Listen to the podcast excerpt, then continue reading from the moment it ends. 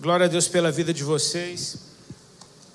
Depois de uma atmosfera como essa, na adoração, fica até mais fácil pregar. Uh, tem uma palavra que está queimando no meu coração, e a minha oração é para que ela faça sentido e com tudo aquilo que está sendo construído aqui nesses dias com vocês, que seja mais um tijolo aí.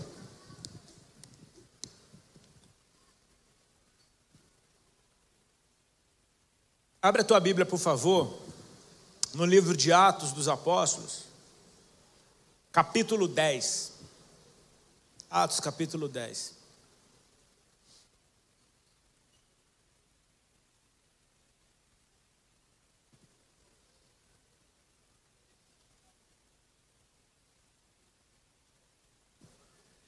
Posso ler?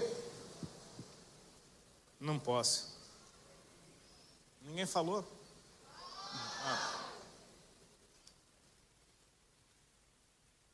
Cara, eu amo esse texto. E vamos lá. O texto diz assim: Em Cesareia morava um homem chamado Cornélio, que era centurião de uma companhia do exército chamada Italiana. Era piedoso e temente a Deus com toda a sua casa, fazendo muitas esmolas ao povo e orando sempre a Deus. Um dia, por volta das três horas da tarde, durante uma visão, esse homem viu claramente um anjo de Deus que se aproximou dele e lhe disse: Cornélio. Este, fixando nele os olhos e possuído de temor, perguntou: O que é, Senhor? E o anjo lhe disse: As suas orações e as suas esmolas subiram para a memória diante de Deus. Agora envie mensageiros a Jope e mande chamar Simão, que também é chamado de Pedro. Ele está hospedado com Simão, curtidor cuja residência está situada à beira-mar. Logo que o anjo que lhe falava se retirou, Cornélio chamou dois dos seus servos e um soldado piedoso dos que estavam a seu serviço, e depois de lhes explicar tudo, mandou que fossem a Jope. Somente até aí. Que o Senhor nos abençoe. Eu tenho vontade de sair lendo o texto completo, porque essa experiência ela é bizarra e ela não envolve só esse evento que a gente leu aqui, mas eu vou comentar durante a ministração. E eu espero que você esteja com teus ouvidos bem abertos. Amém? Ah, em primeiro lugar, eu preciso te dizer o quanto eu amo o livro de Atos. Porque isso me inspira. Ah, eu não sei se você concorda comigo, mas é extremamente. É, eu não vou chamar de intimidante, porque Deus não nos deu espírito de timidez e Ele não nos intimida. Mas é um baita de um peso de responsabilidade você fazer a obra de Deus, cara. Mesmo porque a obra de Deus é de Deus. E quem faz a obra de Deus é Deus. Então o que é que eu estou fazendo aqui agora? O que é que nós estamos fazendo aqui? Nós estamos tentando nos alinhar com o que Deus está fazendo e simplesmente cooperar com Ele, simplesmente fluir naquilo que Ele está fazendo. Se eu tento fazer a obra de Deus na minha força, na minha vontade, ela se torna extremamente pesada. Aí você vai ver muito ministro cansado, ministro estressado, porque simplesmente está tentando fazer um treco que humanos não conseguem, mas simplesmente porque, enfim, automático, é, paralelo a isso, se eu faço exatamente o que Jesus me mandou, eu estou simplesmente cooperando com um negócio que Ele está fazendo. Então isso se torna a coisa mais leve do mundo. Você vai perceber que Jesus vira para os caras e diz: Vinde a mim, todos vocês que estão cansados e sobrecarregados, e eu alivio vocês. Ou seja, ele está chamando gente cansada, com um monte de peso nas costas, e fala: Venha até mim que eu tiro esse peso de vocês. Aí ele fala automaticamente, ah, é, imediatamente: Toma sobre vós o meu jugo e aprende de mim que sou manso e humilde de coração, e encontrareis descanso para as vossas almas, porque o meu jugo é suave e o meu fardo é leve. Cara, jugo é um lugar de trabalho. Jugo é aquele apetrecho que se coloca no lombo de dois bois para que eles trabalhem juntos. Jesus está falando, toma o seu lugar no meu jugo. Jesus não está jogando o jugo dele sobre nós, porque eu não consigo carregar o jugo dele. Ele carrega e me chama para caminhar junto com ele enquanto ele trabalha. Então, se eu faço o que Deus mandou, eu estou entrando em algo que já está pronto na eternidade, já é, uma, é, é algo, Ele está me convidando para o futuro. Toda vez que Deus te dá uma palavra, que Ele te dá uma visão, Ele está te mostrando o futuro. E se você entrar no futuro que Deus te mostrou, cara, ainda que seja o vale da sombra da morte, você passa, porque Ele está contigo. Amém? Então, o livro de Atos, ele me inspira porque, cara, esses caras andavam com Jesus e Jesus fazendo e dizendo todas as coisas, eles não se aventuravam a fazer absolutamente nada que não fosse Jesus mandando, que não fosse Jesus fazendo. E certa feita, Jesus deixa eles orando pelo povo e vem o pai de um jovem e fala: Olha, meu filho é endemoniado e os seus discípulos não conseguiram expulsar o demônio dele. Ou seja, sem Jesus, os caras tinham a experiência de que sem Jesus não dá. Quando eles enviados por Cristo vão e as coisas acontecem, eles voltam super felizes, Senhor, expulsamos demônios em teu nome, curamos enfermos. Jesus falou: não se alegra por isso, mas se alegra porque o nome de vocês está escrito no livro da vida. Vocês têm uma alegria maior. De repente, esses caras veem Jesus subir aos céus, e Jesus diz: Fiquem em Jerusalém até que do alto vocês sejam revestidos de poder. Então vocês serão minhas testemunhas. Jerusalém, Judéia, Samaria até os confins da terra. Então a igreja começa em Atos dos Apóstolos, sem Cristo encarnado do lado deles para dizer o que fazer. Só que Cristo deixou alguém no seu lugar, o Espírito Santo de Deus. Então é uma igreja que não sabe como ser igreja, mas sendo igreja e fazendo a coisa certa enquanto aprende a fazer e me ensinando a fazer certo também. Simplesmente porque aprendeu a depender completamente do Espírito Santo. É um cenário, desde, desde que o Novo Testamento começa, desde que a vinda de Cristo está sendo anunciada, depois de um silêncio profético de quase 400 anos na terra, cara, começa a ter registro de intensa atividade celestial, anjos aparecendo para todo lado. É anjo aparecendo para Zacarias no templo e dizendo que ele vai ter um filho que vai ser cheio do Espírito Santo desde o ventre da sua mãe, e esse é João Batista. Meses depois é o anjo aparecendo para Maria, dizendo que ela vai gerar o filho de Deus. Quando José ouve aquela história, olha, eu estou grávida, amor, mas fica tranquilo, que é de Deus. Pô, quem que quem que compra essa? José falou, José pensou em deixá-la em secreto até que um anjo aparece para ele no sonho e fala: Não, é, é, realmente é como ela disse, abraça esse projeto. No dia que ele abraça o projeto, cara, o anjo só passa a aparecer para ele agora. E leva o menino é, para o Egito, leva, traz o menino de volta do Egito, vai para Nazaré. Os, os, os magos do Oriente que vieram trazer presentes para Jesus são alertados em sonhos por anjos de que eles devem voltar por outro caminho, porque Herodes, enfim, está a fim de matar o menino. Cara, é, é, tem anjo aparecendo para todo lado. Quando Jesus nasce, anjos aparecem para os pastores que estavam no campo. Ou seja, tem uma intensa atividade do céu na terra. E sabe o que? Isso não parou. A gente está bem acompanhado, amém? Vira para quem está do seu lado e fala: Você está bem acompanhado, cara. O céu continua se movendo sobre a terra. Amém? O céu continua se movendo sobre nós. Jesus não soltou a gente numa roubada. Você precisa crer, o Espírito Santo é contigo, tem anjos da parte de Deus para te ajudar. Ou seja, só vai. A gente não tem desculpa para dizer, poxa, eu não. Sabe, tipo assim. Quando você está fraco é que você é forte, por quê? Porque vem uma força que não é sua sobre você. É a hora que você fala, eu não tenho forças. Aí Deus fala, finalmente você reconheceu, agora sou eu contigo. Minha graça te basta. O poder de Deus se aperfeiçoa na tua fraqueza. É justo nessa hora que você fala, como Maria disse para o anjo: Como será isso, Senhor, se eu nunca tive relação com homem nenhum? É como se o céu dissesse: É tu mesmo, viu? Você sabe que não sabe, sabe como não fazer.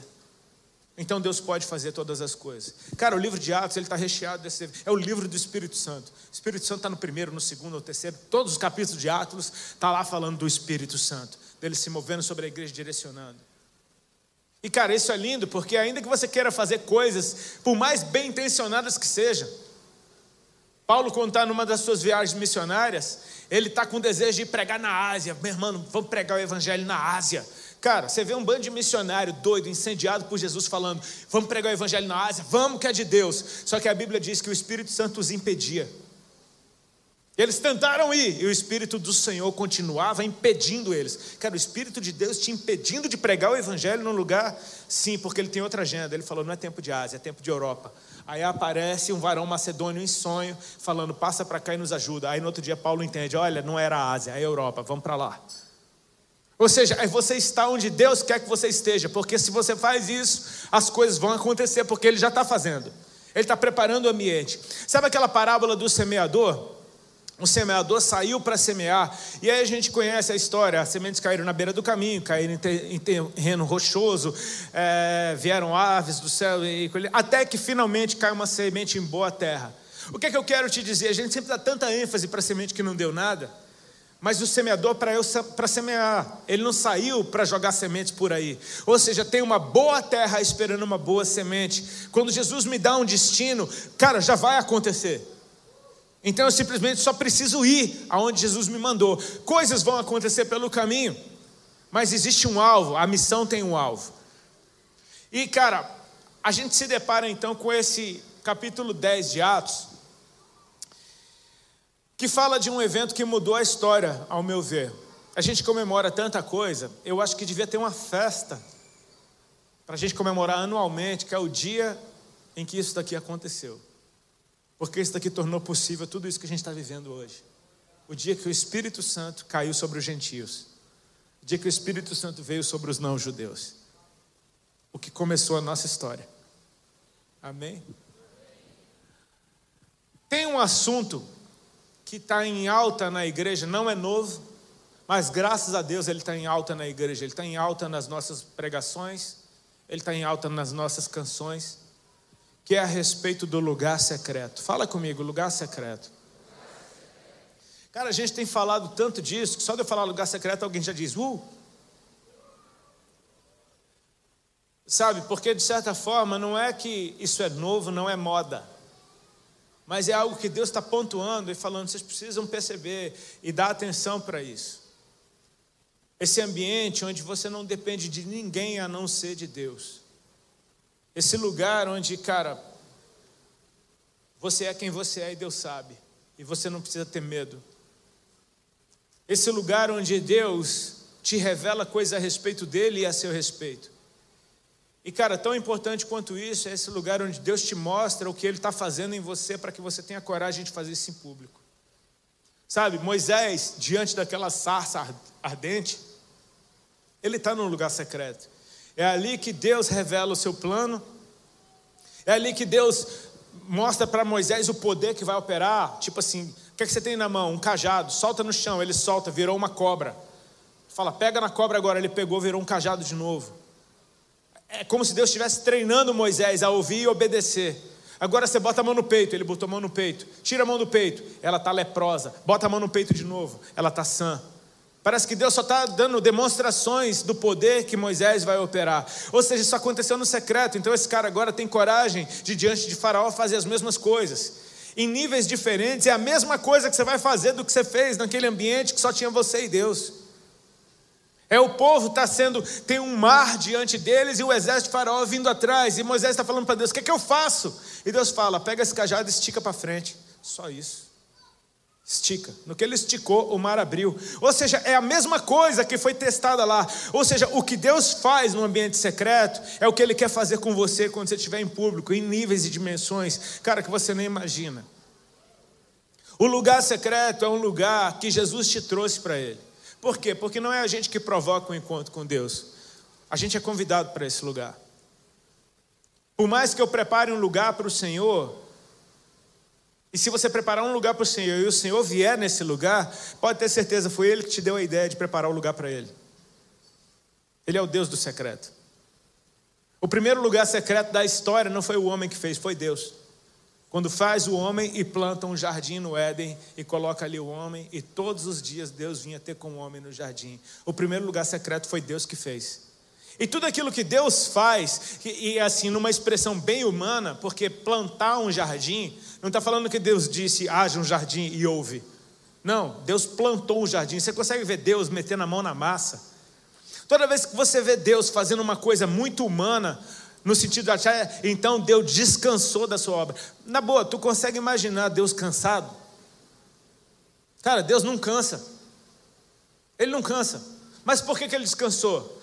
Todas as vezes que Deus faz algo extremamente humano, Ele talvez esteja me ensinando como fazer, me mostrando, por exemplo, o que Ele quer que eu faça. Tipo, Deus não precisa descansar, mas eu preciso. E Deus quer que eu separe um lugar no tempo. Quando eu tiro o dia do descanso, eu não estou aqui falando para você guardar o sábado como os judeus fazem, mas eu estou falando de você separar um tempo para Deus. De você entender, cara, que sem esse tempo você cansa, sem esse tempo você perde a direção, sem esse tempo você deixa de ouvir a voz. E, e esse tempo é tão fundamental porque enquanto eu trabalho, eu estou fazendo aquilo que Deus me mandou fazer, mas quando eu paro, Deus trabalha em mim. E aí eu já me torno uma pessoa diferente, e então eu posso voltar a fazer a mesma coisa que eu fazia, só que completamente diferente, porque eu já não sou mais o mesmo. Tá dando para entender? Amém? Então, assim, o lugar secreto, ele é um lugar, cara, que não é uma moda, ele é um lugar que eu preciso estar nele, eu preciso tomar conhecimento desse lugar em Deus, para o qual eu fui trazido. Como é que esse lugar é ativado? Jesus mesmo disse: Não foram vocês que me escolheram, eu escolhi vocês. Então, toda vez que você tem um encontro com Deus, você pode ter certeza, se você já teve algum encontro com Deus, uma experiência, uma revelação do Senhor, você tem um lugar nele. Agora, é bem interessante o fato de que a Bíblia diz que nós estamos assentados com Cristo nas regiões celestiais. Então, o teu lugar secreto, ainda que você separe um lugar físico para estar com o Senhor, ele é espiritual antes de qualquer coisa. Amém? Percebe que nós estamos assentados com Cristo nas regiões celestiais. Nós estamos assentados, está falando de plural. Ou seja, diz que eu tenho meu lugar em Deus, você tem o seu lugar em Deus, seu vizinho tem o seu lugar, em, o lugar dele em Deus. É como diz naquela canção na gravidade da presença, é como Deus no centro de todas as coisas e nós girando ao redor dele em constante movimento, em constante contemplação e observação, sustentados pela beleza que sai dele, por aquilo que ele revela. Ele nos atrai e ele nos move. Amém? Nós estamos assentados com Cristo, Cristo está no singular é Ele, Ele é o centro. Nas regiões celestiais. Então não é só um lugar em Deus. Não é tipo assim, você está todo esmagadinho, que nem você está aqui agora, todo mundo olhando para Jesus do mesmo ângulo. Não, nós estamos ao redor dele. Eu estou vendo uma coisa, você está vendo outra, o outro irmão está vendo outra coisa, está vendo outra, e quando a gente consegue aprender a honrar o que o outro está vendo de Deus, a nossa visão se, se completa. Irmãos, falar de lugar secreto em tempos como esse, talvez seja a época mais fácil para isso, e talvez seja por isso que Deus martelou tanto esse assunto nas nossas canções e pregações, porque a gente entrou em 2020 sem saber o que nos esperava. E de uma hora, de uma maneira, de uma hora para outra, de uma maneira mais abrupta do mundo, nós fomos jogados para dentro de casa, essa mensagem fica em casa. Eu oro para que você deixe o teor político dela de lado, mas entenda: o mundo inteiro ouviu a mesma coisa, fique em casa. Ou seja, você foi obrigado a entrar no lugar secreto. Você foi obrigado a ser jogado num lugar onde, cara, é o único que você não precisa usar máscara. É esse ambiente em que o teu teto revela quem você é, você foi proibido de, eh, de, de se relacionar com as pessoas do lado de fora, mas você foi obrigado a se relacionar com as pessoas do lado de dentro. Ou seja, você, se você ama a Deus, cara, esse amor cresceu. Se você não amava a Deus, esse amor esfriou. Casamento que estava bom melhorou, casamento que estava mal destruiu. É um ambiente que, cara, foi muito sério o que aconteceu. Amém? Quando a gente fala do lugar secreto, a gente parece que está falando de um ambiente onde só tem eu e o Senhor, onde ninguém mais entra. E, em parte, isso é verdade, é intimidade, eu e Ele. Só que Deus está sempre fazendo uma coisa nova.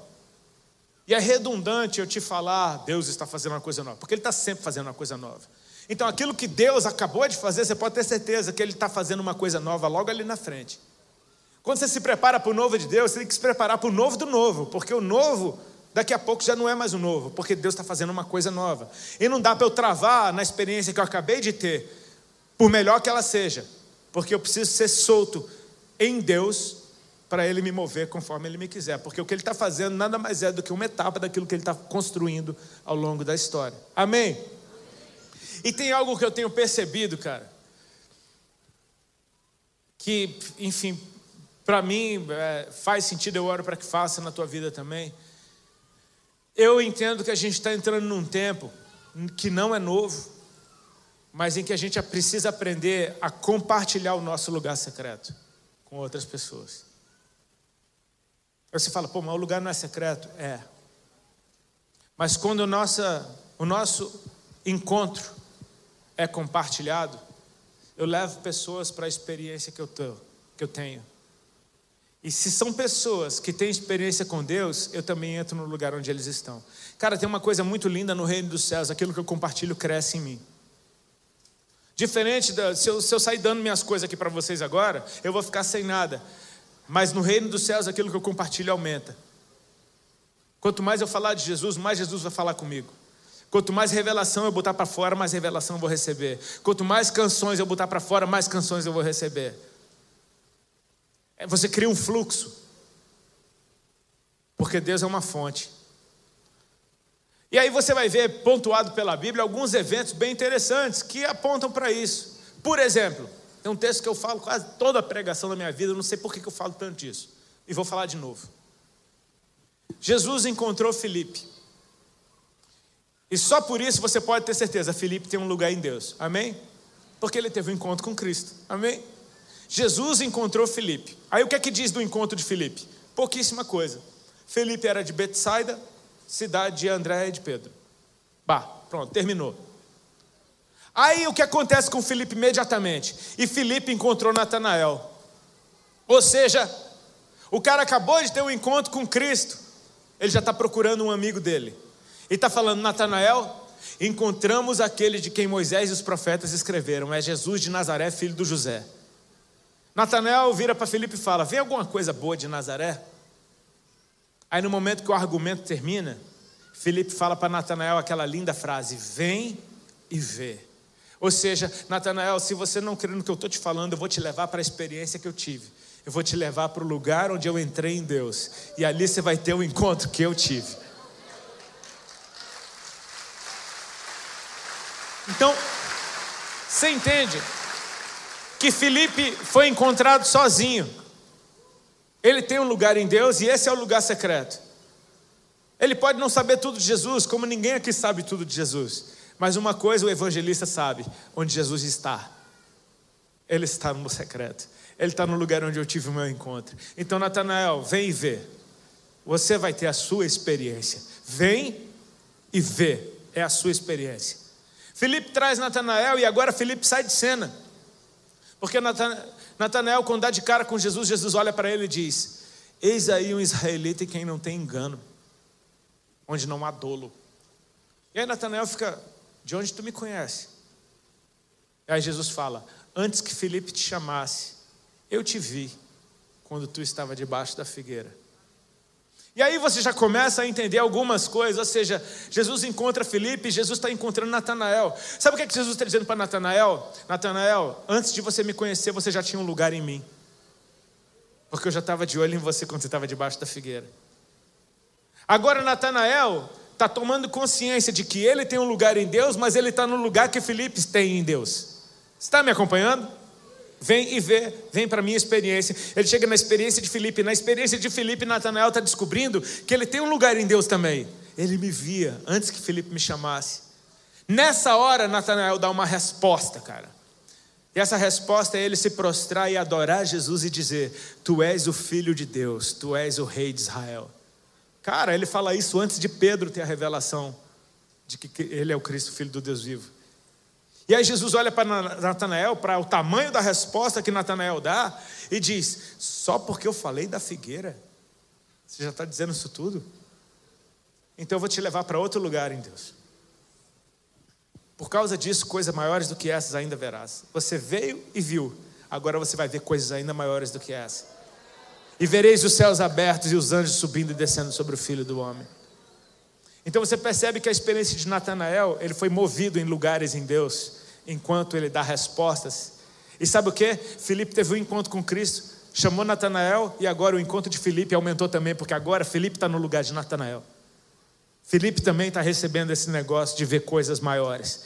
Quando a gente compartilha os nossos lugares no céu, os lugares nos quais Jesus nos trouxe, nós estamos, cara, tendo a grande probabilidade de sermos movidos nesses ambientes celestiais, de ver Jesus muito maior do que a gente via antes, de ver Ele muito mais lindo do que a gente via antes. Sabe por quê? Porque as nossas respostas nos permitem nos mover nesses ambientes. A mulher na beira do poço de Samaria, só para dar mais um exemplo, ela tem um encontro com Cristo sozinha.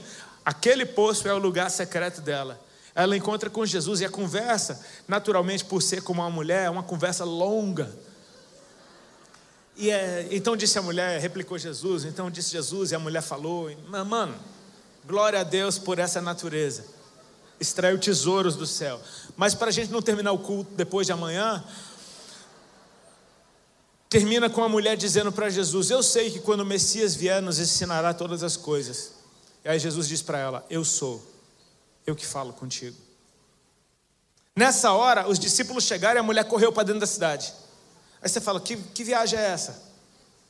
A mulher acabou de ter uma experiência com Cristo, amém? Ela tem um lugar em Deus, amém? Então ela chega na cidade, vai direto nos homens da cidade e diz: Encontrei um homem que me disse tudo que eu tenho feito. Será ele porventura o Messias? E ela leva os caras para a experiência que ela teve. Ela levou os homens da cidade, a autoridade da cidade, para a experiência dela. Ela levou a boa notícia de Jesus para dentro da cidade, trouxe os caras da cidade até o poço onde ela teve o encontro, é o lugar dela. Agora os caras veem Jesus e falam: Jesus, fica com a gente. Agora os caras pegam Jesus e levam Jesus para dentro da cidade. A experiência está aumentando. Amém? Agora a presença de Cristo está dentro da cidade, a coisa vai aumentando de figura. Jesus passa dois dias com eles, com as mulheres foi alguns, alguns instantes, com o povo da cidade são dois dias. E quando Jesus vai embora, esses homens dizem para aquela mulher: mulher, já nem é pelo teu testemunho que nós cremos, porque nós mesmos vimos e ouvimos que este é verdadeiramente o Salvador do mundo. A experiência dela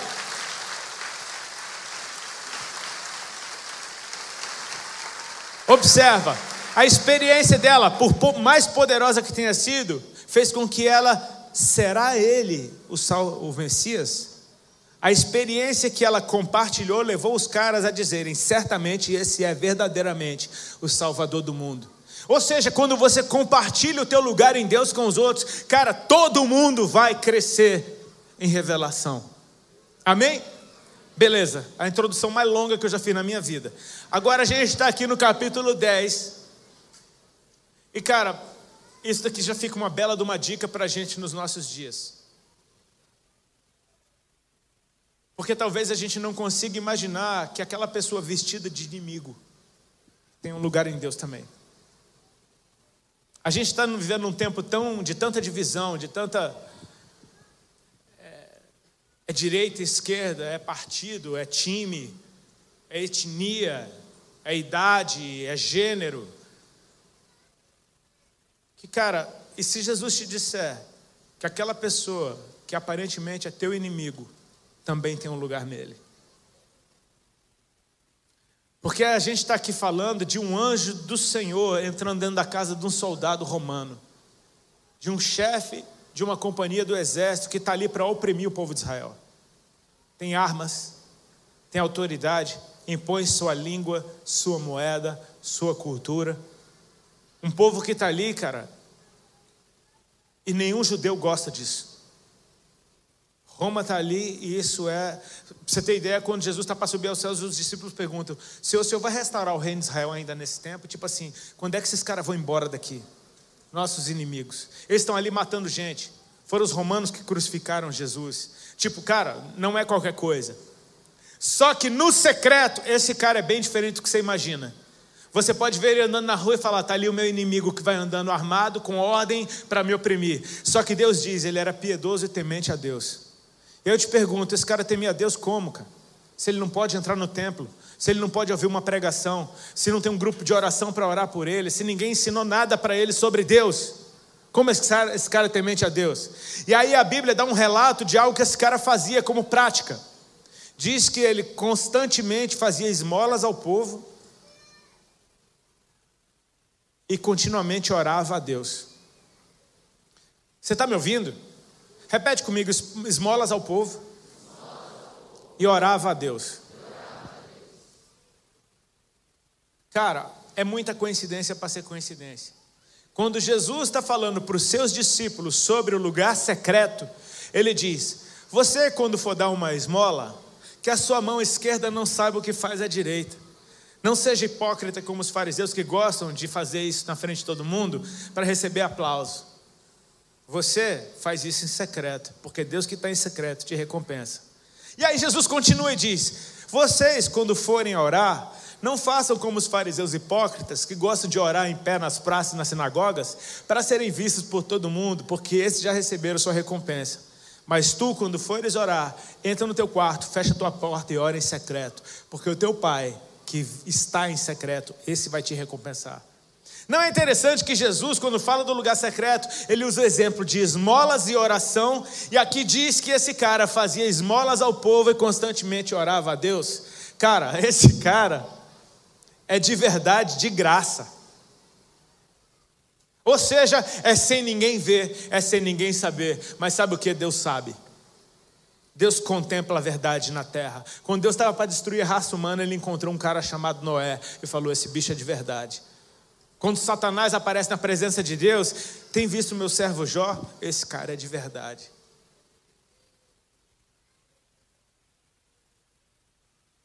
Esse cara, um, o Cornélio, um belo dia, ele está às três horas da tarde e aparece um anjo dentro da sua sala. E o anjo diz para ele: Cornélio, só isso. Cara, você já pensou um anjo chamar você pelo nome? Tem uma coisa que, assim, ó, por observação às Escrituras, a gente sabe. Anjo não é Deus, amém? Todas as vezes que alguém tentou adorar um anjo na Bíblia, ele falou: Ei, adora a Deus, sou conservo teu. Anjo é soldado. Anjo faz o que Deus manda. Eu não dou ordem para anjos, eu peço para Deus dar ordem aos seus anjos. Ele dará ordem a teu respeito, para que você não tropece com o teu pé em alguma pedra. Anjo é soldado, anjo sabe o que Deus falou, amém? Anjo não é onisciente, Deus é. Então, se o anjo está falando Cornélio, é porque Deus falou o nome de Cornélio para o anjo. Deus conhece Cornélio, amém? Um soldado está entrando dentro da casa do outro e dizendo: As tuas orações e as tuas esmolas subiram como memória diante de Deus, cara. Sabe qual é a notícia que esse cara tem para receber? De que ele tem um lugar em Deus, cara. Deus está deixando ele saber que ele tem um lugar em Deus. Sabe aquela casa da avó? Você vai na casa da avó e tem uma prateleira na casa da avó com as fotos dos filhos, dos netos. E aí você nem sabe, mas no secreto tua avó passa e bota um beijinho na tua foto. Pois é, fazendo um paralelo, na prateleira de Deus tinha uma foto de Cornélio, um memorial diante do Senhor. Sabe o que, é que ele está dizendo? Que a tua vida, aquilo que você faz em secreto, preparou um lugar para você em Deus. Você tem um lugar em Deus. Agora, outra direção é bem louca, porque ele diz assim: manda mensageiros a Jope, que é uma cidade vizinha, e manda chamar Simão, que é chamado Pedro. Ele está na casa de um outro Simão chamado Curtidor, que é curtidor de couro, e essa, cara, tá, essa casa está na beira-mar. Só isso. Manda chamar. Não diz para fazer o quê? Manda chamar Pedro. E aí agora a gente passa para outro nível, porque você concorda comigo que Pedro também tem o seu lugar em Deus? Amém? Cara, Pedro, a gente a gente olha para a humanidade de Pedro e a gente até rebaixa ele, mas meu Pedro é o meu herói, cara. Pedro é gente demais, velho. Pedro fala besteira que nem eu e você. Pedro vê Moisés e Elias falando com Jesus e fala: Uau, que bom estarmos aqui. Ele interrompe a conversa de Moisés e Elias. Moisés e Elias falando com Jesus e Pedro: Bom é estarmos aqui, Senhor. Façamos três tendas. Que viagem, bicho. Pedro ouve o céu. Quem os homens dizem que eu sou? Um dos profetas. E vocês, quem vocês dizem que eu sou? Aí Pedro, tu és o Cristo, filho do Deus vivo. Aí Jesus já vem, cheio, malnaia aí. Jesus já libera sobre ele. Por isso, Pedro, bem-aventurado tu és, porque não foi carne e sangue que te revelou, mas o meu Pai que está no céu. Cara, você tem um lugar em Deus. Por isso eu também te digo que tu és Pedro, e sobre essa pedra edificarei a minha igreja. Dar-te as chaves do reino dos céus. As portas do inferno não prevalecerão contra vocês. O que vocês ligarem na terra será ligado nos céus. O que vocês desligarem na terra será desligado nos céus. Pedro, tu é o cara.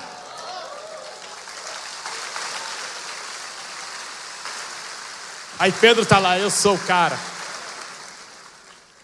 Aí vem Jesus fala: Então agora eu posso contar para vocês: seguinte, eu vou morrer e vou ressuscitar. Aí Pedro, que é o cara, chama Jesus de canto e fala: Vem cá.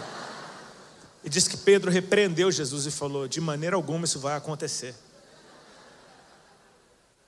Aí Jesus, no meio da congregação, vira para Pedro: Pedro, aparta-te de mim, ó Satanás, porque tu é agora pedra de tropeço não cogita das coisas de Deus e sim dos homens. Cara, Pedro é casca grossa demais, velho. Se o teu pastor te chamar de Satanás na frente da igreja, tu volta? Jesus chamou Pedro de Satanás na frente de todo mundo e ele continuou na igreja. Aleluia. Aleluia. Pedro nega Jesus, cara, e continua no meio dos discípulos. Esse cara tem um lugar em Deus, velho. Esse cara conhece graça. Esse cara negou o Senhor e quando ele recebe o recado da ressurreição, a mulher falou: Jesus apareceu para mim e disse para todos os discípulos e para Pedro que vão para Galiléia e lá me verão. Cara, tu tem um lugar em Deus, você não sai desse lugar de qualquer jeito, não. Você tem um lugar em Deus, ele conhece, ele conhece perdão, cara. Pedro é doido, eu gosto dessa doideira de Pedro. Jesus está falando, está chegada a hora, eu vou ser entregue na mão dos pecadores. E Pedro, eu estou pronto para morrer e para ser preso contigo.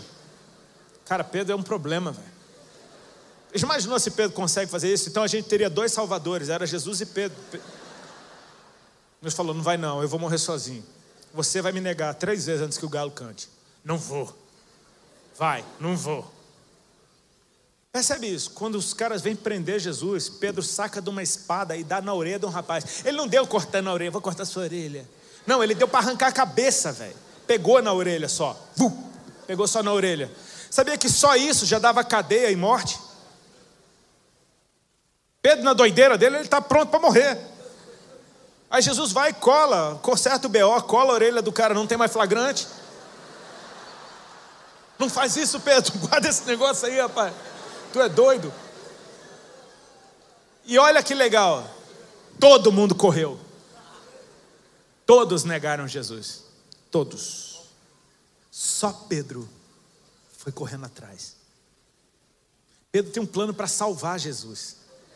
Entendeu? Ele vem de cantinho, nas moitas, Jesus está sendo preso, ah, entrou por ali. Ele vai, conversa com a mulher na porta, não, ela conhece, na bota, cai para dentro, caiu para dentro. Pedro caiu para dentro, velho. Fala, meu irmão, vou tirar ele daqui. Está lá se esquentando na fogueira, junto com os caras, olhando de cantinho, Jesus está ali, o que, é que eu faço? Tu é um deles? Não, não sou. Véio. Tu é um deles? Não, não sou. Você está doido? Não sou. Cara, eu, eu, eu, isso é minhas doideiras, tá? Eu creio que Pedro estava tentando ganhar um tempo ali. Mas Jesus disse: Antes que o galo cante, você vai me negar. E às vezes a gente nem sabe que é tão simples negar Jesus. Quando o galo cantou, Jesus olhou para ele. Eu imagino o olhar de amor de Jesus olhando para ele. Pedro, fica de boa, cara. Eu ainda te amo. Não é reprovação, é tipo, eu não falei. É comigo, deixa comigo, Pedro. Vai-te embora, cara. E Pedro saiu chorando amargamente. Ah. Esse cara tem um lugar em Deus poderoso. Quando o Espírito Santo desce sobre a igreja, todo mundo falou em línguas estranhas. Ah, uma loucura. Todo, o povo achando que eles estavam bêbados. E Pedro virou teólogo. Irmãos, isso que está acontecendo não é bebida, são nove horas da manhã. Isso é o que foi dito pelo profeta Joel, que foi profetizado. Você está vendo o cumprimento, porque Jesus que vocês mataram, ele morreu, mas ressuscitou. Davi, o túmulo dele está ali, você visita, ele está lá morto, podre. Jesus, o túmulo dele está aberto. O corpo dele não viu corrupção, porque no Salmo está escrito. Você fala, mano, que língua é essa que Pedro está falando? E os caras falam, o que, é que a gente faz? Irmãos, essa promessa é para vocês.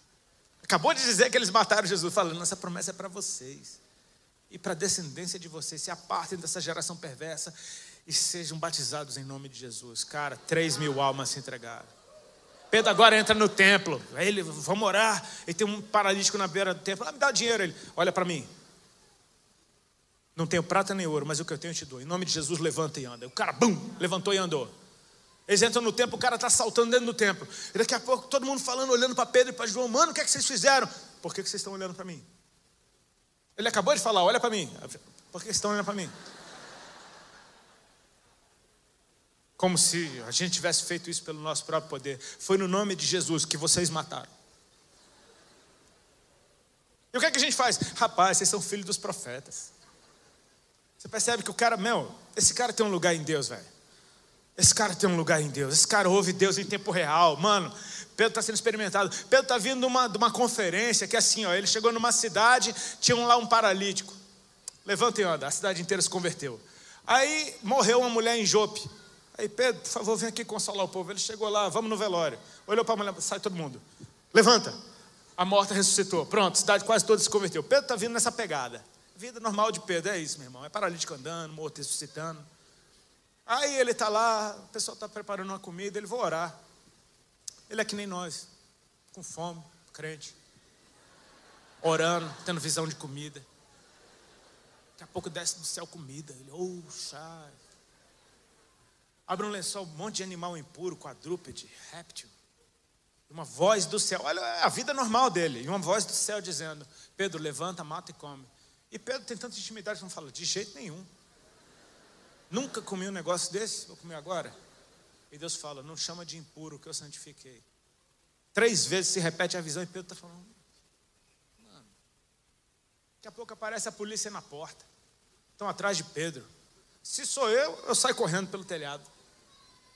Mas ele fala com Deus em tempo real. Ah, o Espírito Santo cola na orelha dele e fala: Vai com eles, porque fui eu que enviei. Aí Pedro, ok. Desce. Então o que está acontecendo? Os caras falam: Então, nosso Senhor, o Cornélio, teve uma visão de um anjo que entrou na casa dele e mandou vir aqui te chamar. E Pedro, uau. Entra aí, cara. É casa de judeus, onde gentil não entra. E Pedro está falando: Fica com a gente esse dia. Então você percebe que de uma maneira bizarra, dois mensageiros e um soldado romano estão se hospedando com judeus. Tem um lugar secreto já sendo compartilhado aqui. Vocês vão comer com a gente essa noite. Amém? No outro dia, presta bem atenção. No outro dia, quando eles estão indo para Cesareia, de Job para Cesareia, sete irmãos de Job falaram: Nós vamos também. Então a missão que era só para Pedro, agora é de Pedro mais sete. Então já tem um lugar de Pedro sendo compartilhado com mais sete. Amém? Pedro já está levando mais sete para a experiência que era para ele. E ele está levando, e é lícito. Quando eles chegam na casa de Cornélio, presta atenção. Deus mandou chamar Pedro para falar com Cornélio. Cornélio encheu a casa dele de amigo e de vizinho e de parente. A casa está apinhada de gente. Cornélio trouxe mais um monte de gente para a experiência que era dele. Você está tá vendo o que está acontecendo? Cornélio, Pedro, Pedro trouxe mais sete, Cornélio trouxe mais uns trinta. Mistura todo mundo. Quando Pedro chega, Cornélio, bonitinho, vai lá adorar Pedro e Pedro fala: Irmão, sou homem, que nem você. Por que, que eu estou aqui? Não é lícito para um judeu ter relação ou sequer entrar na casa de um, de um, não, de um gentio. E Cornélio conta: há uns dias atrás, por volta dessa hora, eu estava orando e tive uma visão de um santo anjo de Deus que entrou e mandou eu te chamar. Aí Cornélio, para fazer uma longa história curta, ele termina dizendo assim: Agora estamos todos aqui na presença de Deus, prontos para ouvir o que você tem para dizer. Cara, esse homem que descobriu que tinha um lugar em Deus, trouxe outro que tem outro lugar em Deus. Quando eles se juntaram, esse homem reconhece: estamos todos na presença de Deus. Estamos todos no mesmo lugar pronto para ouvir o que você tem para dizer. E a peça que faltava na vida de Cornélia tem um nome, se chama Jesus. Jesus.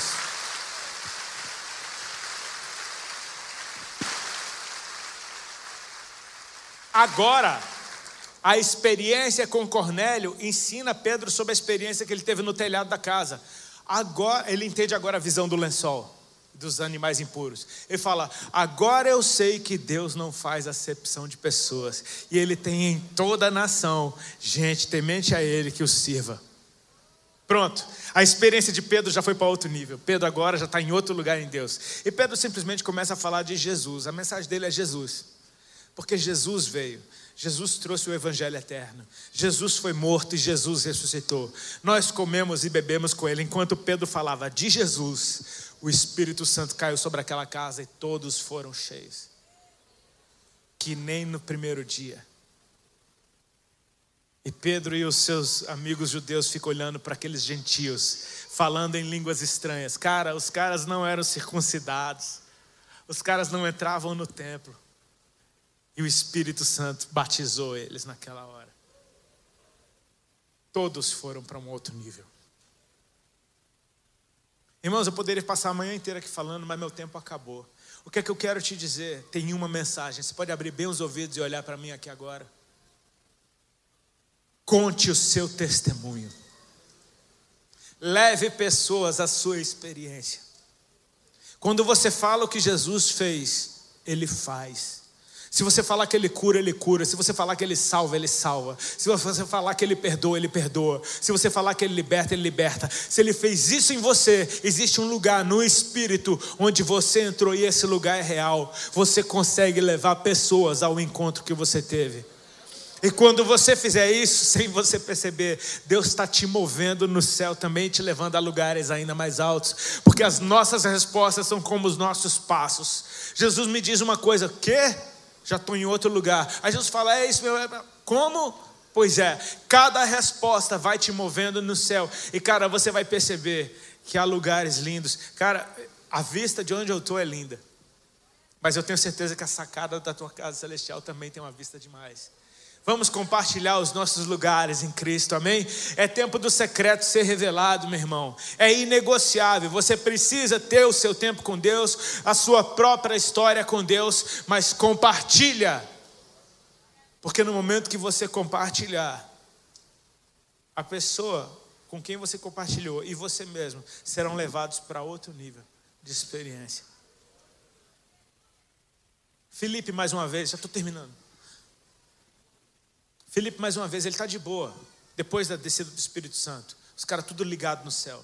O Senhor fala: vai para aquela estrada que está deserta, a estrada que vai para Gaza. Está deserta, não tem nada lá. Vai para lá. Ah, tá bom. Cara, que, que rolê é esse, velho? Vai para uma estrada que não tem nada nem ninguém. Tá bom.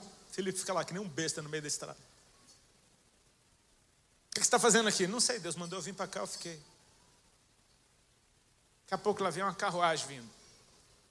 Nessa carruagem tem um eunuco etíope que está voltando para sua terra e está lendo Isaías. O Espírito Santo fala: cola nele. Cola aí. O que, é que você está lendo aí? Estou lendo um negócio aqui, mas não entendo, ninguém me ensina. Posso subir? Pode. Era justo uma passagem que falava de Jesus. Felipe explica para o eunuco: cara, isso daqui acabou de acontecer, velho. Acabou de se cumprir. Tudo isso que você está lendo acabou de se cumprir. Ele compartilha Jesus com o eunuco. O eunuco fala: Tem uma poça d'água ali, o que é que me impede de ser batizado? Felipe fala: Tu crê em Jesus? Creio. Então bora. Para a carruagem, desce na poça, Felipe batiza o eunuco. Quando Felipe batiza o eunuco, Deus translada Felipe, manda ele para outra cidade. Cara, qual, quem teve a experiência mais louca, velho? É o eunuco que encontra um cara, que explica para ele o que ele está lendo, batiza ele, quando ele sai da água, cadê o cara? Cadê o cara, bro? Uau, o cara voltou cheio de Deus para casa. Agora, olha de Felipe. Eu estava de boa, Jesus mandou eu ir para o estado deserto. Eu fui. Entrei no carro de um rapaz, expliquei para ele, batizei. No que eu batizei, eu apareci em outro canto. Todo mundo tem uma experiência quando Jesus é compartilhado. Amém, meu irmão? Ele é real, Ele está vivo, Ele está aqui, Ele está em você. Se coloca de pé, por favor, a gente vai orar.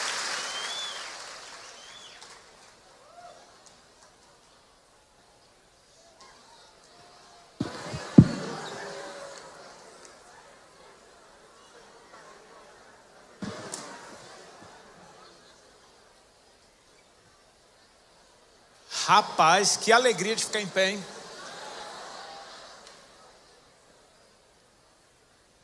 Sim, presta atenção em mim aqui.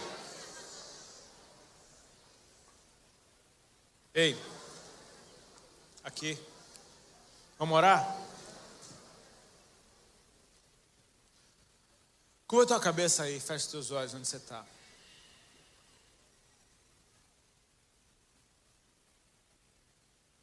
Eu quero chamar à existência um novo nível de evangelismo sobre essa casa. E quando eu digo sobre essa casa, eu digo sobre você. O espírito de ousadia que o Senhor nos deu.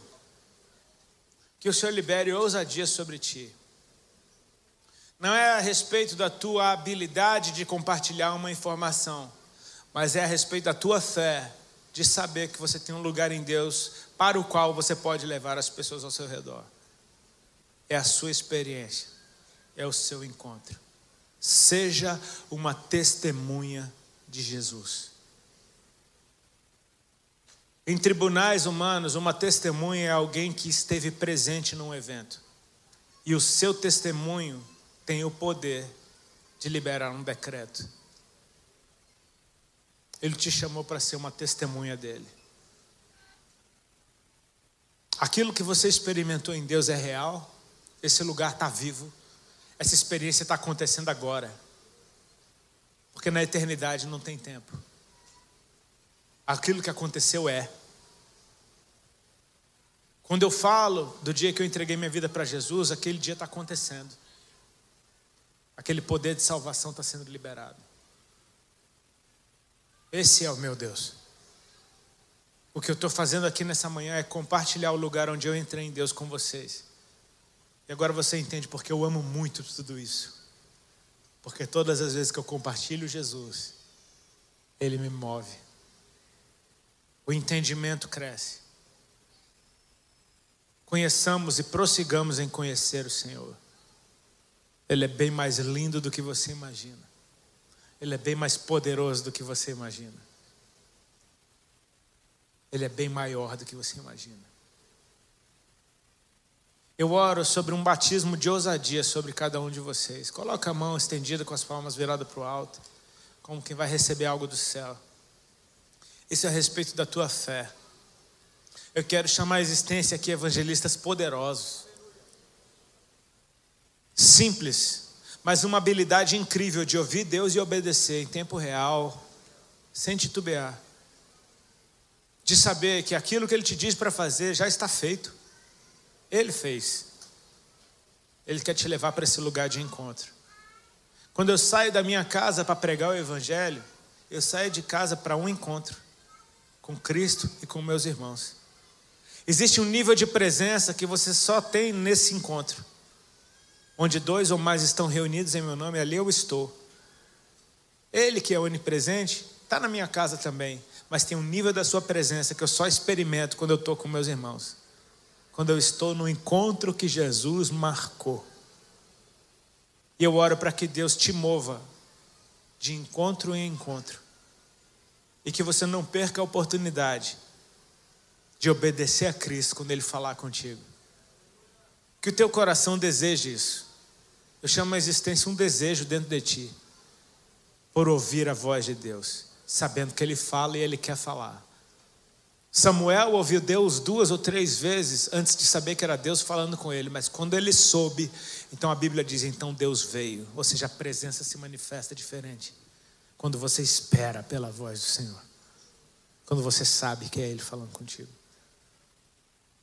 Que você tenha experiências em visões e sonhos e dê valor para isso.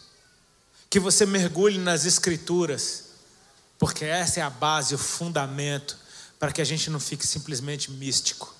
Nós precisamos ter base e fundamento, e essa é a palavra de Deus. Mergulhe nas Escrituras, tenha uma vida de oração, converse com Jesus. Acorde, converse com Ele, vá dormir, converse com Ele, converse com Ele durante o dia, converse com Ele o tempo todo, você vai ver que Ele não te larga que você tenha ouvidos abertos para o céu e um coração disposto a se mover na terra. Eu oro para que o Senhor te leve para experiências fantásticas, ao ponto de você não querer outra vida que não seja essa com Ele.